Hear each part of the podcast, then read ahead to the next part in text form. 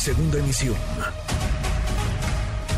Manuel López San Martín, en MBS Noticias. Extremadamente grave lo que dice el Ejecutivo Federal. Dijo que el atentado contra el periodista Ciro Gómez Leiva la semana pasada pudo ser planeado por grupos de oposición para afectar a su gobierno. O sea, se sigue polarizando en un tema tan grave como lo es la libertad de expresión.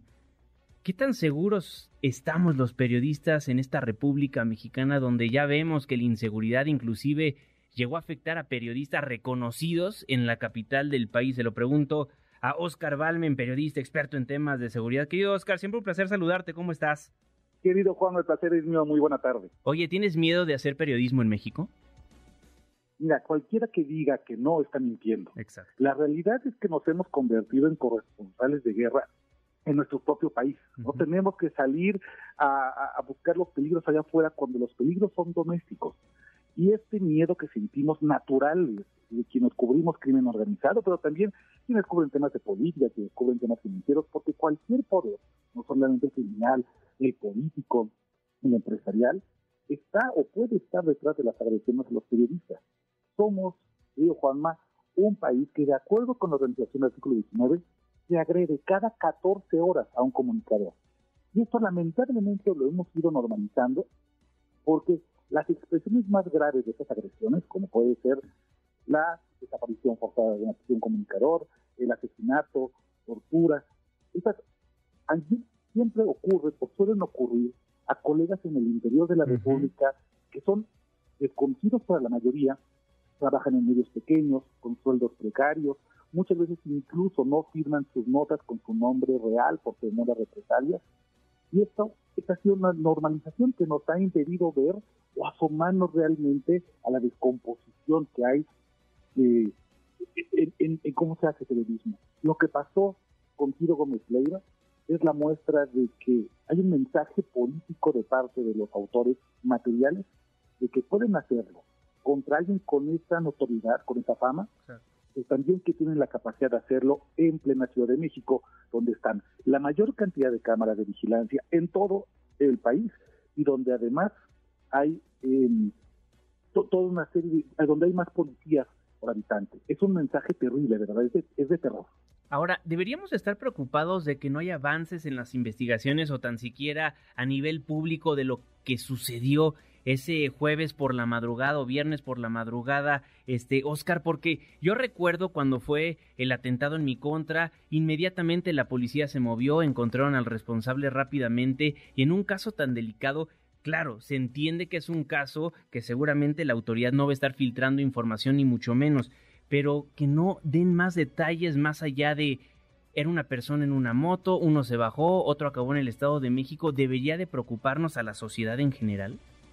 Yo sí creo que en este caso, Juanma, debería la autoridad ir avanzando en comunicarnos cómo va el avance, porque hasta el momento yo creo que se desprenden tres cosas muy importantes. Uno, que efectivamente quienes planearon este ataque directo contra Ciro Gómez Leiva lo hicieron pensando en detalle que podían entorpecer la labor de las autoridades de dar con ellos. Este hecho de que hayan ido hacia el Estado de México, que se hayan separado, que hayan encontrado una casa donde después eh, probablemente se encontraron y después hayan salido rumbo a estados distintos, se habla de que sí había una complejidad y una estrategia para no ser detenidos.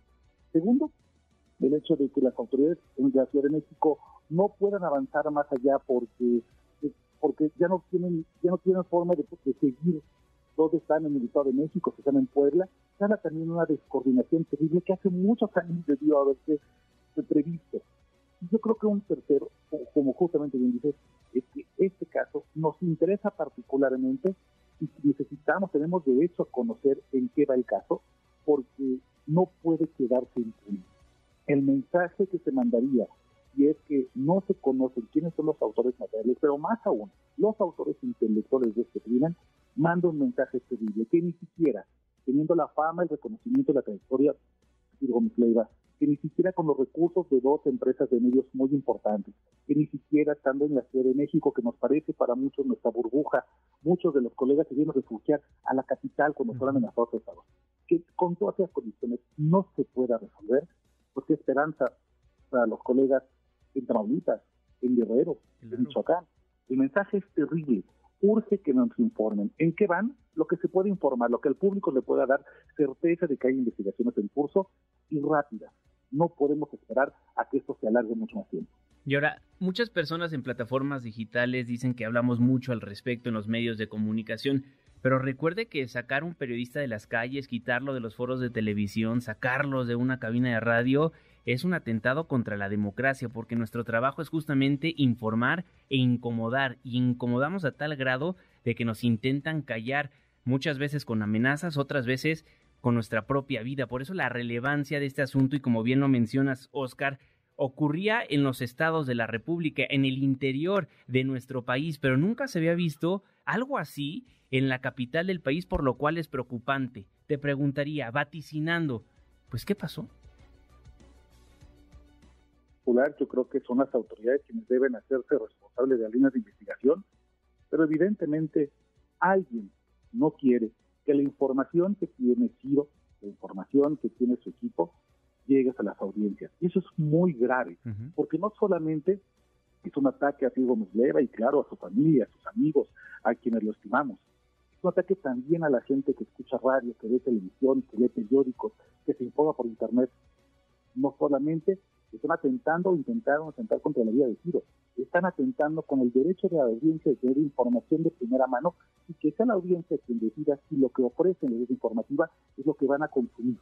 Pero yo, terminaré con esto, Juanma.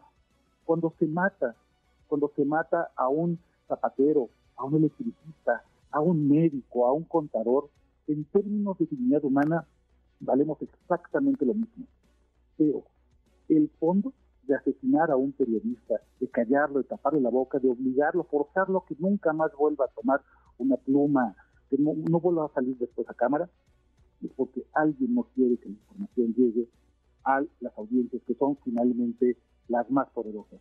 Yo decía, el poder no tiene que temer a los periodistas, tiene que temerle a las audiencias de los periodistas.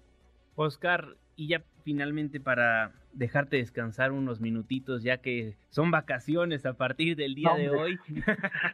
Aquí, tampoco hay vacaciones, eso es otra cosa. Exactamente. hermosísima profesión. Exactamente. Oscar, pues tú eres uno de los periodistas más reconocidos a nivel internacional de lo que sucede en materia de seguridad en un país tan violento, tan rojo como es la República Mexicana. Después de este caso, me imagino que a ti te entró mucho más miedo de que normalmente tenemos cuando hacemos algún reportaje.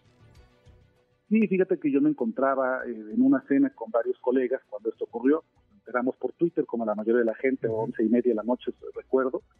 Y de inmediato, se nos viene el, estrés postraumático, nos, nos rebota, ¿eh? O sea, de manera inmediata es voltear a ver dónde estamos, quién nos está viendo, chécate si te sigo un coche, a ver, voltea a ver, y viene la paranoia, pero viene una paranoia que no viene de la nada.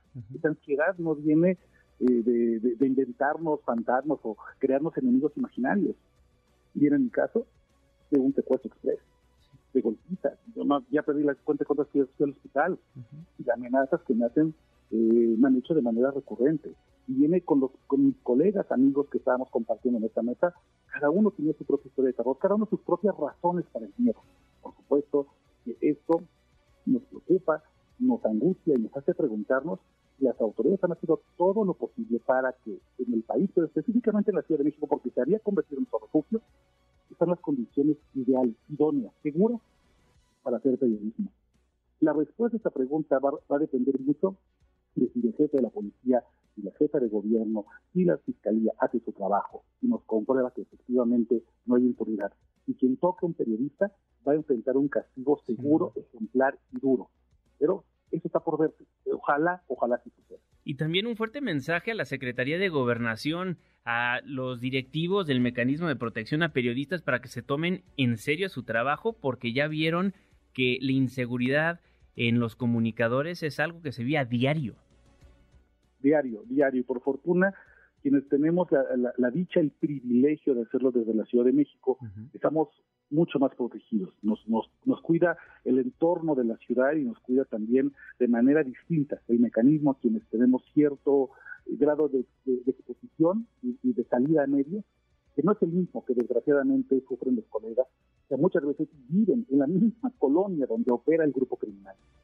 yo creo que es un llamado para todos. Dice la gente que hablamos mucho de este tema, que los periodistas hablamos demasiado de esto. Yo creo que incluso hemos hablado muy poco de lo que pasa con, con este oficio, que insisto, deriva necesariamente la importancia de esto, que la gente que nos escuche reciba información veraz, equilibrada, honesta, y que tome la decisión que mejor le va a hacer a su vida. De eso, eso es lo que nos estamos jugando. Oscar, siempre un placer saludarte. Muchísimas gracias. Te mando un abrazo, Juanma. Muy buena tarde. Muy buena tarde.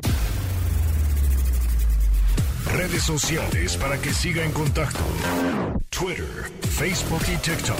M. López San Martín.